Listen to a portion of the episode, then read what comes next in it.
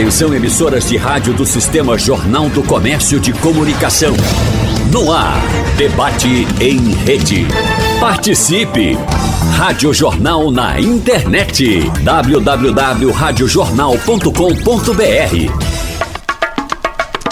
a partir de 10 de dezembro, logo mais, o presidente eleito da Argentina, Javier Milei, toma posse. Com isso, um novo ciclo surge no mercado comum do Sul, o Mercosul, bloco econômico formado pelos países do Paraguai, Uruguai, Argentina, Brasil e Venezuela, esse país suspenso dos direitos e deveres. No debate de hoje, nós vamos falar com os nossos convidados para saber os rumos do bloco, o posicionamento do Brasil no Mercosul uma inclusão recente também no Mercosul, tem um país que foi aprovado pelo Senado, a Bolívia, para ingressar. A gente vai saber desses desdobramentos e muito mais. Será que, de forma prática, essas mudanças podem alterar a sua vida? Para responder isso, a gente recebe aqui no estúdio da Rádio Jornal Antônio Lucena, doutor em ciência política na área de estudos estratégicos e professor da Universidade Católica de Pernambuco. Professor, prazer recebê-lo. Bom dia. Bom dia, minha prezada Natália. É uma grande satisfação estar aqui com vocês. Envio um forte abraço aos ouvintes, também aos professores. Estaremos conosco. Uma bancada hoje especial para a gente falar sobre esses assuntos. Gente muito qualificada para levar informação para você. Eu tenho a honra de chamar pela internet, estão participando com a gente. Vou começar pelo Marco. Marco Túlio Freitas, professor de Relações Internacionais da Escola de Comando e Estado-Maior do Exército. Professor, prazer recebê-lo. Bom dia e, claro, diga para a gente de onde o senhor fala. Igualmente, é um privilégio falar com vocês. Estou falando diretamente de São Paulo, direto da cidade da Embraer, de São José dos Campos. Perfeito. Obrigada. Seja bem-vindo aqui à Rádio Jornal. Muito obrigado. Prazer é nosso. E também na nossa bancada, Elton Gomes, doutor em Ciência Política pela Universidade Federal de Pernambuco, professor do Departamento de Ciência Política da Universidade Federal do Piauí e membro do Instituto de Pesquisas Estratégicas em Relações Internacionais e Diplomacia. Professor, também seja o senhor muito bem-vindo à Rádio Jornal. E nos conte, de onde o senhor fala? Muito bom dia, caríssima Natália. Um abraço aos ouvintes que nos escutam. Também um forte abraço aos colegas de bancada, os debatedores, professor Antônio, professor Marco Túlio, satisfação revê-los. Eu falo direto de Teresina, a cidade verde, de onde agora me comunico com vocês. Prazer ter essa bancada hoje para a gente falar de Mercosul. Gente, Mercosul que é esse bloco que foi fundado em 1991. Vou inclusive revelar aqui que é o ano do meu nascimento, né? Porque foi o ano do meu nascimento, que vou dizer que é um jovem bloco, mas é um jovem bloco. Bom, professor Antônio, eu quero começar com o senhor para a gente entender, porque Mercosul, Mercosul eventualmente se escuta esse termo, se ouve no noticiário, se acompanha na televisão alguns movimentos mas, de fato, para o nosso ouvinte entender, o que é o Mercosul? Qual é o papel do Mercosul naquilo que foi desenhado lá na década de 90? Isso. Uh, aproveitando, prezada Natália, e voltando também um pouquinho no tempo, claro. né, a gente teve né, o fim dos governos militares, tanto no Brasil como na, na Argentina. Né? E aí, é, com os presidentes é, Alfonsin e Sarney, um documento foi muito importante para uma mudança de rumos da política externa brasileira, que foi a Declaração de Iguaçu, né? É, da década de 80. Por quê? Porque nessa declaração o Brasil é, declarava a Argentina como um sócio estratégico. Então, ou seja, se antes a gente tinha uma relação é, um pouco conturbada entre os dois países em alguns aspectos, né? então a partir da década de 80 vai ter esse movimento né, de aprofundamento de relações que vai avançar e, e culminar na, no início dos anos 90, como você muito bem colocou, uh, na formação do Mercosul, né, que, que incluiu também né, o Uruguai e o Paraguai. Uhum. Uh, então, assim, foi um movimento né, de integração, uh, la, é, uma de integração regional extremamente importante. Uh, o contexto da época é importante a gente lembrar, né, era o fim da União Soviética, início da unipolaridade americana e esse movimento de regionalização se aprofundou, né, é, não só aqui na América do Sul, mas também como em outras partes do mundo também. Foi no início da década de 90 que foi firmado o Tratado de Maastricht, que deu essa ideia da União Europeia, né, como a gente entende essa personalidade jurídica é, internacional. E o Mercosul, como o próprio nome está dizendo, ele se propunha a ser um mercado comum. Né? Então, ou seja, se a gente for pegar a ideia dos blocos econômicos, Né, a gente tem, é, geralmente é formado uma área de preferencial de comércio, né, mas a gente tem no seu plano mais inicial uma área de livre comércio, depois uma união aduaneira, o mercado comum, uh, depois a união, eco, a união econômica e depois a união de integração total. A união de integração total, a, o único bloco que atingiu esse nível foi a própria União Europeia. Uhum. Então o Mercosul ele se propunha ser esse bloco né, de que você tinha uma, um movimento de integração de mercados, de livre circulação de pessoas e, e coisas dessa ordem. O problema é que o Mercosul ele tem uma dificuldade de avançar. Né? Então, a, a, a, literatura considera que hoje o, o Mercosul ele é uma, uni, uma união aduaneira imperfeita, digamos assim, né? porque tem uma tarifa externa comum né, que todos os países têm a adotar, mas ela tem muitas exceções né, por causa dos acordos paralelos né, que os países fazem. É, e, e é, esse é o atual estado de coisa. Apesar de que no Mercosul tem um Parla Sul, etc., né, é, que são características importantes, mas a, a, a dificuldade atual realmente é avançar uh, tanto no o bloco internamente, como também avançar eh, em acordos internacionais, né, como está sendo discutido agora com a União Europeia. Perfeito. É uma discussão quente, é do momento. Lula, isso, presidente, exatamente. participou da COP e lá falou muito sobre isso. Aí teve aquela questão com Macron, da França. A gente vai uhum. desmembrar mais isso durante o programa. Agora, professor Marco, tendo em vista esses objetivos, essas pirâ essa pirâmide melhor que foi estabelecida lá no início, falando sobre, como o professor já, já colocava aqui no estúdio com a gente. Eliminação de impostos, tarifas, direitos alfandegários, algumas questões que eram colocadas nesse princípio quando se pensava em Mercosul. Na sua avaliação, de lá para cá, nesses 30 anos passados, nós conseguimos mais avançar ou ficar um pouco enrolados? O Mercosul de fato conseguiu algum avanço positivo para esses países que formam o bloco? Olha, é, a gente observa pelos, pelas trocas comerciais, tanto Brasil, Argentina, Paraguai, Uruguai, de alguma forma, eles tiveram um incremento do seu comércio. Tá? O grande problema que impacta na, no desenvolvimento do bloco é que, como o professor Luciano colocou, estamos num momento em que nossos, nossos governantes, eles de fato não sabem o que fazer com o bloco, por incrível que pareça. Eles não sabem se vão continuar a avançar sobre aspecto comercial, puramente comercial, ou se vão copiar ipsilíteres a questão, o, o, bloco da Europa, né, a União Europeia, porque é o grande, é, é, eu brinco às vezes que o Mercosul é como se fosse aquela obra do Goethe, né, do, do, do, do cara que tenta voar tem asas, mas não voa, tem, é, ele, ele é um, um, um, uma coisa completamente disforme. É, de começo, a, acreditamos que é um, um bloco apenas comercial, de repente começamos a tratar o que era comercial como um bloco estritamente político, de repente vira um, um transformer vamos colocar sobre um Transformer que tem um braço comercial, tem um braço político, mas ao mesmo tempo que ele é um bloco comercial, um bloco multinacional, ele tem a salvaguarda argentina, que é extremamente pesada. A gente vê a Argentina cada vez mais, por incrível que pareça, é, colocando certas objeções em relação a, ao comércio brasileiro, principalmente Brasil e Argentina.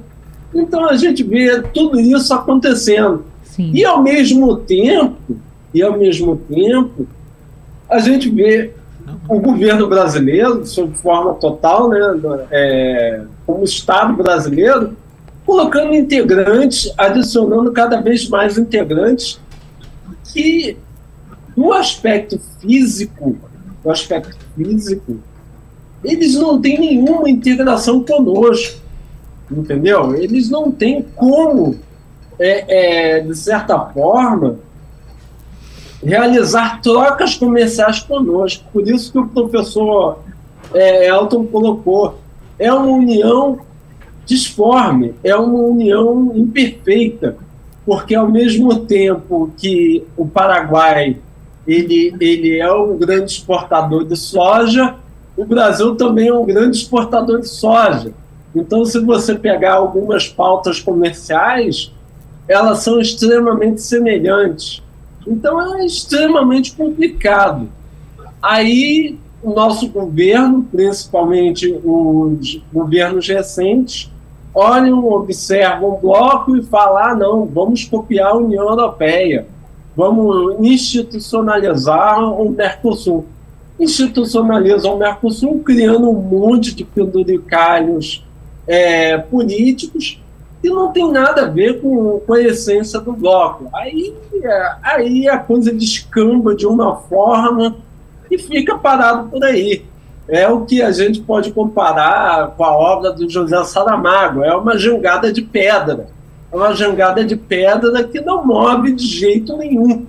E agora, com, com os últimos acontecimentos, principalmente com os acontecimentos da Argentina, o que está vindo agora na Venezuela, está tomando reboque de certas, de certas ações e daqui a pouco o bloco vai ter que se posicionar. Agora, a gente não sabe, vai se posicionar como? Como um de discussões, como um fórum de, de trocas comerciais, vai se posicionar como?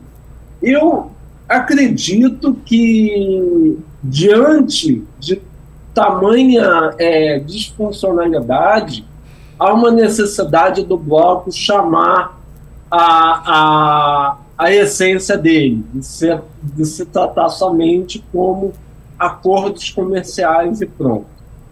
Bom, e já com essa provocação, quer chamar o professor Elton, porque quer saber a opinião do senhor a respeito daquilo que já foi colocado e também perguntar o seguinte: o senhor acha que está faltando uma identidade para o Mercosul? O Mercosul é um processo bastante complexo e multifacetado. Seus aspectos mais fundamentais, o Mercosul se constitui, como Antônio colocou, em uma união aduaneira imperfeita, ou seja, é um bloco no qual os países membros possuem alguns elementos muito mais flexíveis de liberalização comercial, e em muitos casos pratica a tarifa alfandegária zero, mas em outros, há muitas listas de exceção por conta das enormes assimetrias entre os países membros. Né? O Brasil sozinho tem cinco vezes a população e a economia dos demais membros integrantes do bloco. Além disso, é, o Mercosul pratica uma tarifa externa comum para países terceiros, né, países que não fazem parte do bloco, mas isso também não é universalmente aplicado por conta de muitos milímetros associados a necessidades específicas das economias brasileira, argentina, paraguaia e uruguaia. É importante que a gente compreenda que esse estado de união aduaneira imperfeita foi grandemente produzido pelos interesses dos dois sócios maiores, o Brasil e a Argentina, que tendo várias outras prioridades extra-regionais, negociações com os países desenvolvidos da América do Norte, da Europa Ocidental, um crescente comércio com os países de Ásia, sobretudo a partir do takeover, né, da decolagem da China como aspirante à grande potência econômica e militar global, ou seja, agora já rivalizando com os Estados Unidos na competição hegemônica, você teve o Brasil e a Argentina como os dois grandes sócios do bloco, é, adotando uma lógica onde, depois de promoverem a institucionalização do bloco ao longo da década de 1990, com destaque para o Protocolo de Ouro Preto, que definiu em 1994 o desenho institucional do bloco, de caráter intergovernamental, decisão por consenso, estabeleceu as suas macrolinhas diretivas e depois, em 1998, após uma tentativa de golpe no Paraguai, feita pelo general Lilo Vieira, você teve o estabelecimento do compromisso democrático do Mercosul, que foi inclusive acionado em 2016 para poder suspender a Venezuela do bloco, já que ela não vinha cumprindo o compromisso democrático, é, é, fechando ainda mais o regime bolivariano. Então você tem um, um estado de coisas no qual Brasil e Argentina, os dois grandes do bloco, lutaram para poder criar essa arquitetura institucional, pensaram realmente em fazer um mercado comum, onde, para que o ouvinte que nos escuta compreenda, o mercado comum é onde você tem a livre circulação dos chamados fatores produtivos, bens, pessoas e serviços. De modo geral, isso só existe em um único bloco econômico do mundo, um único processo de integração regional do mundo, chamado União Europeia, possui um mercado comum pleno, tanto que avançou inclusive para uma união monetária, e todos os outros processos de integração regional do mundo têm um caráter intermediário, como o Mercosul, ou de baixa institucionalidade, como é o caso do, do NAFTA, na América do Norte. Então, essa lógica que se tem hoje é fruto da política externa de Brasil e Argentina, que tem muitos interesses fora da região e não querem atrelar a sua política comercial e a sua política externa, sua diplomacia, exclusivamente na região. Isso aconteceu na Europa por circunstâncias muito específicas, do pós-guerra, do contexto da Guerra Fria, da necessidade de se salvaguardar diante da competição entre a antiga União Soviética e os Estados Unidos. Aqui na América do Sul, os países, além de terem muitas simetrias entre eles, eles têm muita instabilidade institucional. Economias que sofrem com crises muito recorrentes. Veja o que está acontecendo agora na Argentina: 140% de inflação, 40% da população é, no, na linha de pobreza, 10% de indigência. Então, é, essa situação é, torna muito difícil que você avance a integração para além de, daquilo que muito pragmaticamente se pode fazer em termos de comércio exterior. Durante os primeiros anos do Mercosul, o comércio intrabloco aumentou mais de 300%. Houve uma integração comercial bastante pujante. Depois, é, outra tentativa de fazer um posicionamento mais político, é, criar instituições verdadeiramente mercosulinas, até avançaram, mas nada que pudesse superar os obstáculos impostos pela grande diferença entre os sócios, pelas crises recorrentes e pela dificuldade de você levar a termo é, a internalização das normas, porque várias das normas mercosulinas elas existem de maneira puramente nominal. A internalização delas não aconteceu de maneira plena até os dias de hoje. Então, sempre que o Mercosul tentou avançar para além da política de integração comercial, salvo em um período muito específico do começo dos anos 2010, ele não obteve grandes logros. E talvez seja isso que a eleição de Milley na Argentina venha trazer como incógnita. Se o Brasil, sob a liderança de Lula, que tem um interesse mais propriamente político, além do comercial, consegue pressionar a Argentina para adotar essa linha, ou se a Argentina, sob o comando agora de Milei, que tem uma perspectiva bem mais comercial, procurará enfatizar, né, levar o Brasil a enfatizar a dimensão mais predominantemente comercial do Mercosul. É a provocação e a gente, claro, voltando com o professor Antônio aqui no estúdio, já víamos algumas declarações aí trazendo para a história e levando em conta também que já foi colocado aqui da importância do Brasil e da Argentina para esse bloco, desses, dessas duas forças, desses dois países. Há pouco a gente via o ex-presidente Jair Bolsonaro com algumas declarações também em relação ao Mercosul. Ameaças, o Brasil sai, o Brasil fica, a gente acompanhava muito esse discurso. E agora Mileio chega de uma forma, eu vou usar um termo aqui, o termo é agressivo, mas esse termo para dizer não tenho medo, falo mesmo o que penso. A gente não uhum. sabe se isso vai se concretizar, né, professor? Mas o que acontece a partir de agora?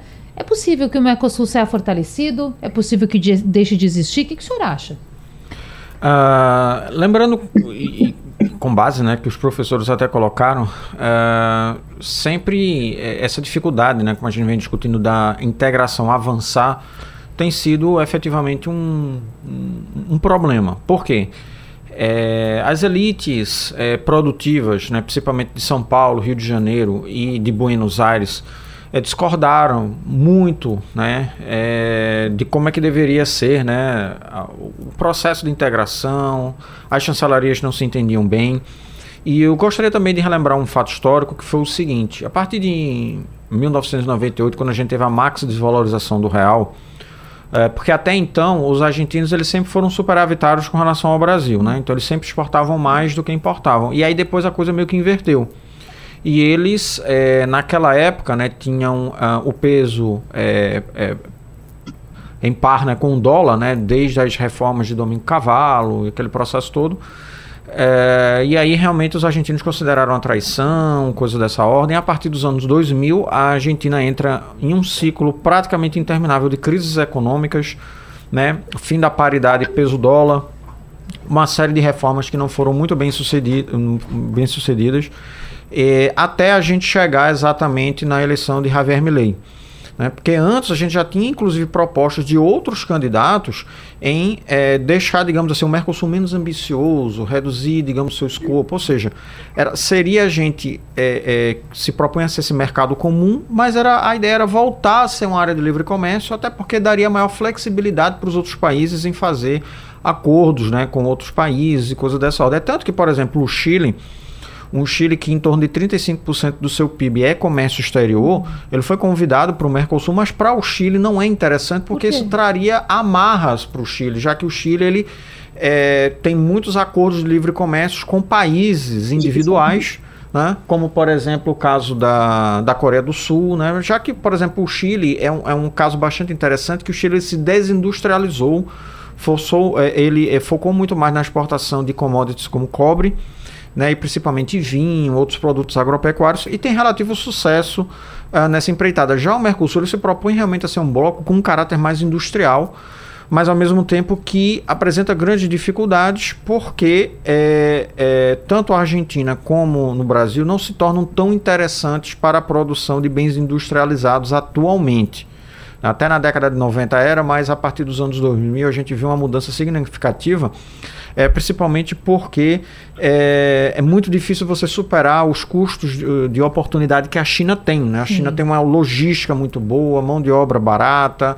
Né? Então, um marco muito interessante, é, altíssima previsibilidade dada exatamente pela, pela, pelas elites políticas daquele país, apesar do, do país não ser democracia, mas é, tem dado realmente um, um, um certo grau de previsibilidade muito bom nesse sentido.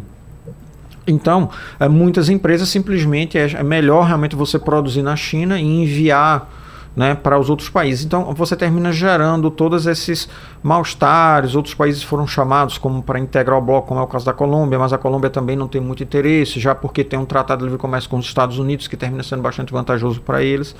Então, a, a ideia realmente seria você retornar para a área de livre comércio mas aí é que você fica essa dificuldade. Durante a campanha eleitoral, Javier Milei ele disse que iria se afastar do Brasil, iria uhum. se afastar da China, né, isso gerando preocupação, inclusive em Brasília. Mas, como a gente sabe, fora do poder é tudo ilusão. Né? Uma vez que você senta na cadeira e a realidade de fato se impõe, você vê até mesmo que o próprio é, Milley está abrandando o discurso, né, revendo algumas posições, né, até porque é, cortar de forma abrupta o comércio com o Brasil com a China, isso levaria, obviamente, a Argentina ao colapso econômico, né? além do que ele já, já tem essa dificuldade. Né? A Argentina não está integrada ao mercado internacional de capitais, ela tem extraordinária dificuldade de adquirir dólares, e uma das formas de adquirir dólares é justamente pelo comércio exterior. Né? Então, se ela corta de uma vez por todas, aí realmente a situação é extremamente difícil. Até, inclusive, uma das propostas de Javier Milei, que é dolarizar a economia para resolver esse problema de max inflação, Sim. a própria Argentina tem dificuldade porque não tem dólares disponíveis justamente para poder fazer isso. Né? É, isso seria uma mudança né, de, de, de postura uh, extremamente ampla, porque a Argentina não poderia mais fazer política monetária, né, de aumentar juros, diminuir juros, ela poderia fazer política fiscal, de impostos, claro. aquela coisa toda, porque ela ficaria obviamente, dependendo do caso dos Estados Unidos e do Fed para essa, essa arbitragem. Então, é todo esse tipo de debate que existe, né, se vale a pena avançar, se não vale a pena avançar, né, ou seja, é, até mesmo o que está acontecendo agora, o acordo é, essa tentativa de celebrar um acordo Mercosul-União Europeia, que seria a maior área de livre comércio já firmada né, em termos de população, uh, e PIB, é, ela tem realmente muita dificuldade de avançar por problemas do Brasil, por questões relativas também à própria Argentina. Então isso termina, obviamente, é, gerando alguns entraves e principalmente por causa das exigências né, que o próprio claro. bloco europeu ele faz, principalmente com relação a questões de meio ambiente, né, produção agropecuária e por aí vai. Falando para você sobre Mercosul, fortalecimento ou derrocada? E aqui no estúdio já ouvi a opinião, para a gente começar, claro, esse papo de Antônio Lucena, doutor em ciência política, na área de estudos estratégicos e professor da Universidade Católica de Pernambuco, sobre Mercosul pós-Milei. Milei, claro, foi eleito, a gente já fala pós, mas ele nem tomou posse uhum. ainda, né? Pós porque ele já vem, o presidente eleito da Argentina já vem impondo muito, pelo menos nos seus diálogos, aquilo que pensa para o futuro, em especial econômico da Argentina. Então, é claro que o Mercosul se preocupa com isso também, nós, obviamente, brasileiros moradores desse país também.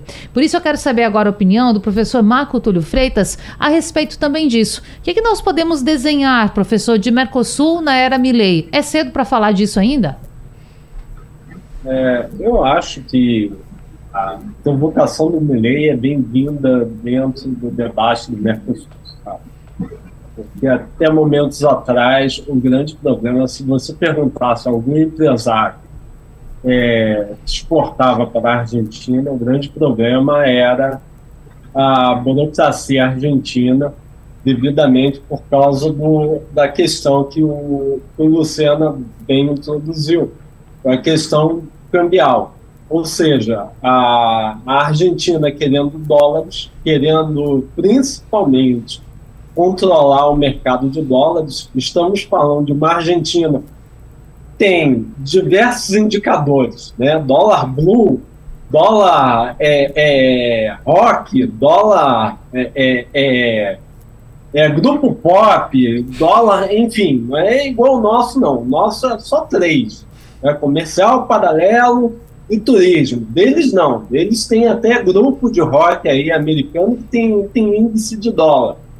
Então, ele tentando, é, é, de alguma forma, controlar esse mercado, o que, que fazia? É, aumentava a burocracia, fazendo com que o empresário brasileiro tivesse uma maior dificuldade em exportar, por incrível que pareça, para a Argentina. E com isso, controlando o mercado de câmbio. Com o Milley, o que, que acontece? talvez a burocracia argentina não seja um grande atrapalhador oficial do bloco, principalmente das trocas comerciais Brasil-Argentina. Até porque ele tem um discurso de livre comércio. O que é livre comércio para a Argentina é livre comércio para o Brasil e é uma ótima notícia para o Brasil. Ou seja, não há uma perda é, é, muita gente está tá falando que talvez há uma perda, há uma, uma, uma, uma caída de comércio entre Brasil e Argentina por causa do lei. Eu acho que é extremamente ao contrário disso, porque o Brasil ele tem certas vantagens que outros países que comercializam com a, com a Argentina não têm, principalmente a proximidade, a integração logística e faz com que nossos produtos sejam baratos ao chegarem ali na Argentina e vice-versa. Então, já que o governo está se predispondo a fazer uma abertura comercial ampla e irrestrita, eu acho que para os empresários brasileiros é uma excelente notícia. É a melhor notícia que eles puderam ter nos últimos 30 anos da Argentina. E estamos falando de, um, de uma Argentina que é campeã da Copa do Mundo, ou seja, só trouxe péssimas notícias ao Brasil. Então, é, é, é, é extremamente é, bem-vinda qualquer notícia do governo argentino em relação a, a, ao comércio. Então, eu acredito que o Milley há sim há uma, uma, uma, um repensar do Mercosul, principalmente em relação à questão comercial, há uma refundação do Mercosul em relação à questão comercial. Entretanto, não são péssimas notícias. Eu acho que são ótimas notícias, principalmente para o empresário brasileiro que estava com extrema dificuldade com os governos peronistas de enviar suas mercadorias para a Argentina, devido principalmente à tentativa argentina de controlar o câmbio, de controlar o dólar blue, de controlar o dólar Coldplay, de controlar o dólar, o mercado cambial argentino. Porque o mercado, o mercado é, bancário argentino é extremamente diferente do brasileiro. Sim. Lá, se você tem uma, uma nota de 20 dólares e tem a, a, a tentativa de depositar essa nota em algum banco, você consegue. Lá é, é livre para isso. Aqui no Brasil, não. Aqui no Brasil há uma necessidade de você trocar isso por reais. Na Argentina, você não tem. Ou seja, você tem economistas, por exemplo, aqui no Brasil, que falam que não há uma dificuldade argentina em dolarizar a economia, até porque a economia argentina já é dolarizada em alguns momentos. Então não há uma dificuldade, há uma dificuldade sim em captar dólares, mas essa dificuldade ela decorre exatamente do papel do governo argentino em controlar, em tentar controlar o câmbio, e toda vez que ele tenta controlar o câmbio, a gente sabe o que acontece. Há, uma, há um crescimento do mercado negro. Qualquer pessoa que fez turismo ultimamente em Buenos Aires sabe muito bem disso. Que toda vez que você chega lá, você é aliciado de diversas maneiras com pessoas, com, com pessoas que tentam, de alguma forma, trocar dólares por reais ou vice-versa. Então, eu acho que agora a coisa será mais transparente.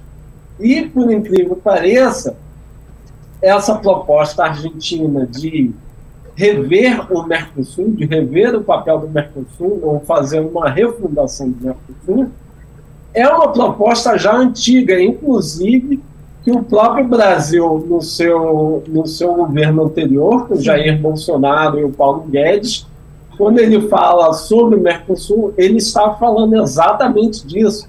É uma tentativa de, de buscar mais comércio com a Argentina, de ter um viés mais comercial da Argentina com, com, com o Mercosul, do que institucionalizar um bloco no Mercosul.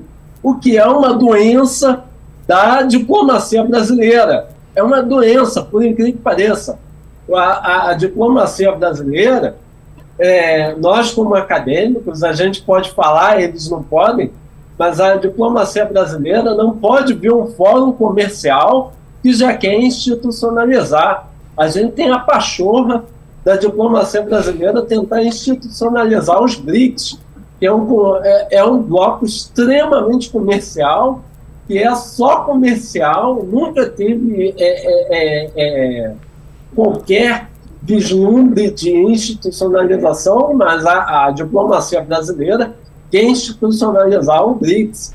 É um absurdo isso. É, é um traje isso. Então, é, ou seja, há blocos que são extremamente comerciais e devem se manter comerciais, e há blocos que são institucionais, há fóruns extremamente institucionais que são institucionais e pronto. Então você não tem essa, você não tem que fazer essa ponte, por incrível que pareça. Mas a diplomacia brasileira, no seu ápice de, de lucidez, né, naquilo que a gente pode chamar de lucidez, né, são os iluminados, eles podem é, transpor essa ponte do jeito que bem conviver. Né? Então é complicado. Deixa eu chamar o professor Elton. O professor nos ouve, quero saber a sua opinião. A partir do que escutamos do professor Marco, o senhor acha também que esta notícia de Milley como presidente eleito da Argentina é bom para o Mercosul? Qual é a sua opinião? Eu concordo em parte com a análise que foi feita pelo professor Marco, no seguinte sentido, de que a chegada ao poder de um governo com uma vocação mais liberal e pragmática para fins de comércio exterior beneficia o Brasil sob diversos aspectos, porque o Brasil já é superavitário no comércio com a Argentina, o Brasil é mais industrializado do que a Argentina, ele produz bens de maior valor agregado, pode dizer que hoje setores inteiros né, são é, dominados pela economia brasileira nesse bloco, alimentos industrializados e outros, mas é, existe uma grande complementariedade em alguns aspectos da economia brasileira e da economia argentina. Por exemplo, 75% do trigo consumido no Brasil vem da Argentina. no começo da sua fala, Natália, você falava ah, o que, é que afeta a vida do cidadão comum. Sim. Pois bem, o comércio com a Argentina afeta o preço do pão, e muito diretamente.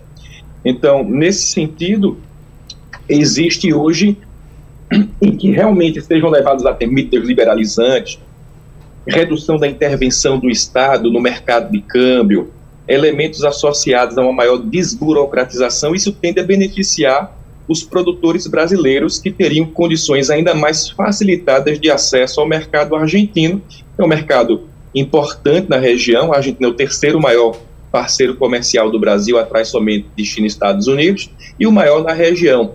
A grande questão é de natureza política, Thalia, pelo seguinte: a, o, o, grupo político de Milley teve um, um, aumento muito expressivo. Ele saiu de apenas dois deputados, Milley e outro deputado, para 37 deputados e sete senadores após a eleição pela qual ele venceu quanto a mais de vantagem o atual ministro da Fazenda e candidato do governo, Sérgio Massa. Porém, esse grupo é insuficiente para que Milley consiga aprovar legislação de interesse do executivo no parlamento.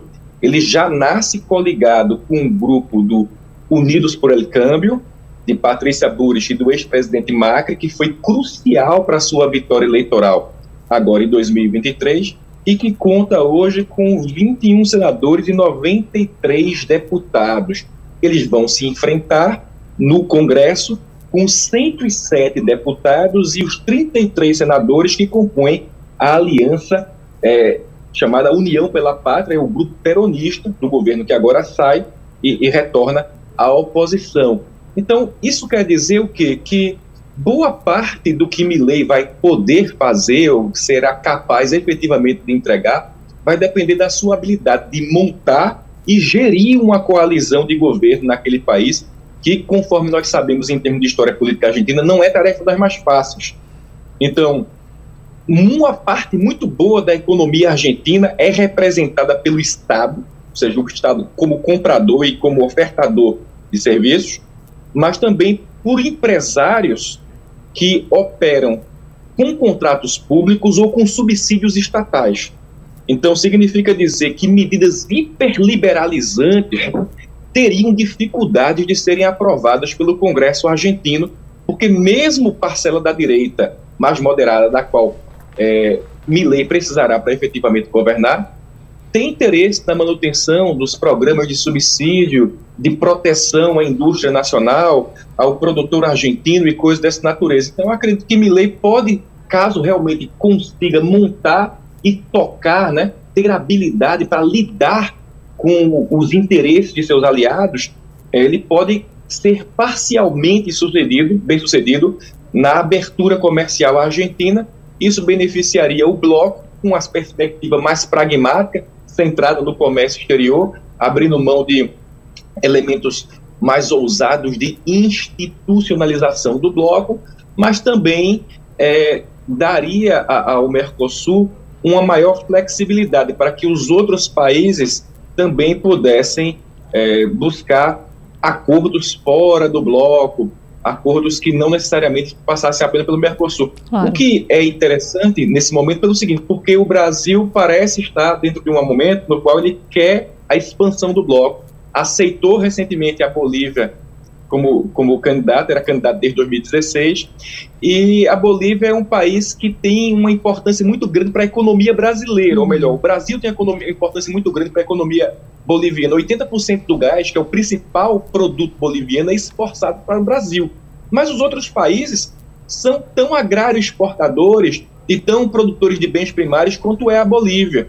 Então não tem nada que a Bolívia pudesse oferecer para o bloco que ela já não ofertasse, porque o, o que interessa de fato para, o, para o, a Bolívia é, é, o Brasil, mas é um, há um componente político, há um componente de uma certa ideologização da política externa que não pode ser desconsiderado e os resultados ainda não são conhecidos, é preciso que nós acompanhemos bem a marcha dos acontecimentos para ver a quantas isso nos levará. Claro, e a gente fica daqui também pensando, né, professor Antônio, será que Milley vai ter essa capacidade de diálogo? Porque assim como já foi colocado aqui, muito do que foi dito na campanha já mudou. Milley falou a respeito do Papa Francisco, que não queria nem diálogo. Enfim, não vou nem repetir aqui as palavras que ele usou para falar do Papa, que era argentino, bom lembrar.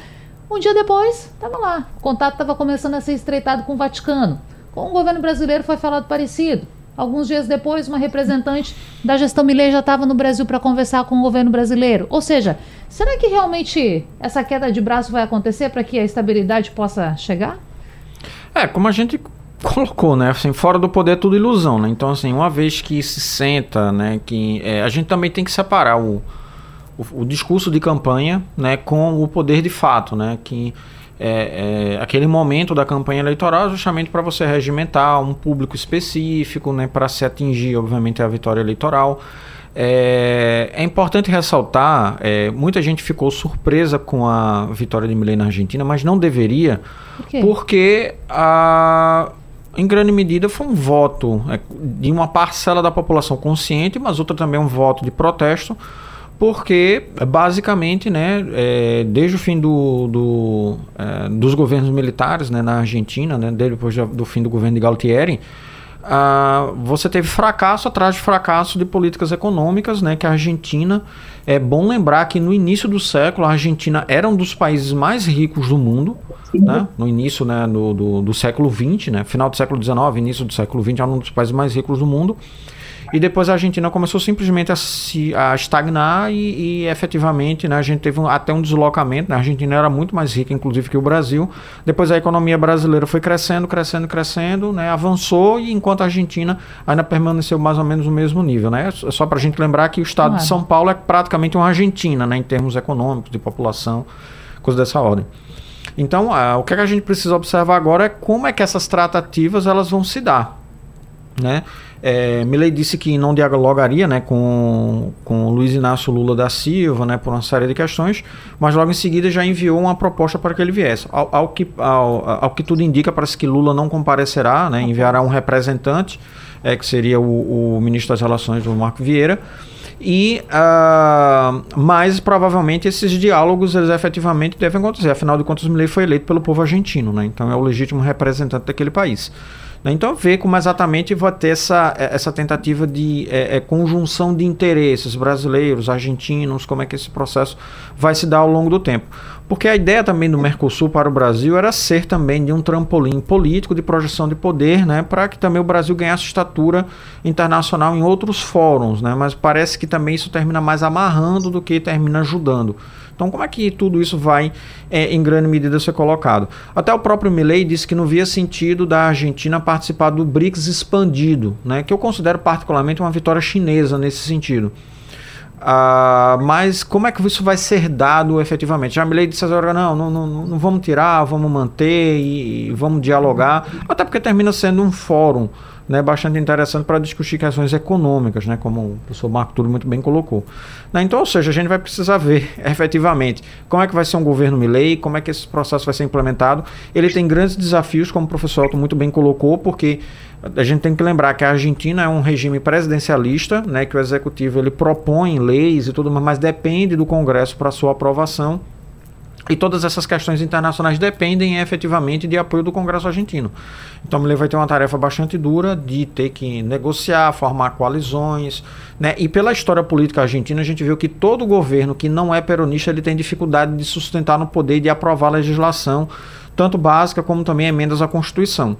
Então a gente precisa ver como é que vai se dar, principalmente a política interna argentina, para ver como é que o país ele vai poder sair à rua, né? Então, ou seja, precisa primeiro arrumar a casa para poder ir para a rua. O tempo corre, temos senhores mais ou menos cinco minutinhos aqui. Eu deixei esse tempo para a gente, claro, depois fazer as despedidas, mas de maneira rápida e bem objetiva, responder algumas questões dos ouvintes. Vou começar com o professor Antônio Lucena, que está aqui no estúdio. É, a pergunta, professor, vem lá de Candeias, é do Milton, nosso ouvinte.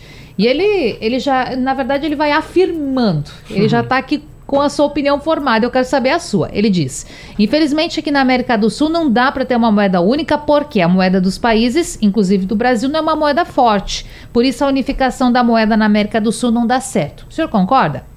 Olha, eu considero que uma moeda unificada ela é altamente improvável de acontecer. Até porque.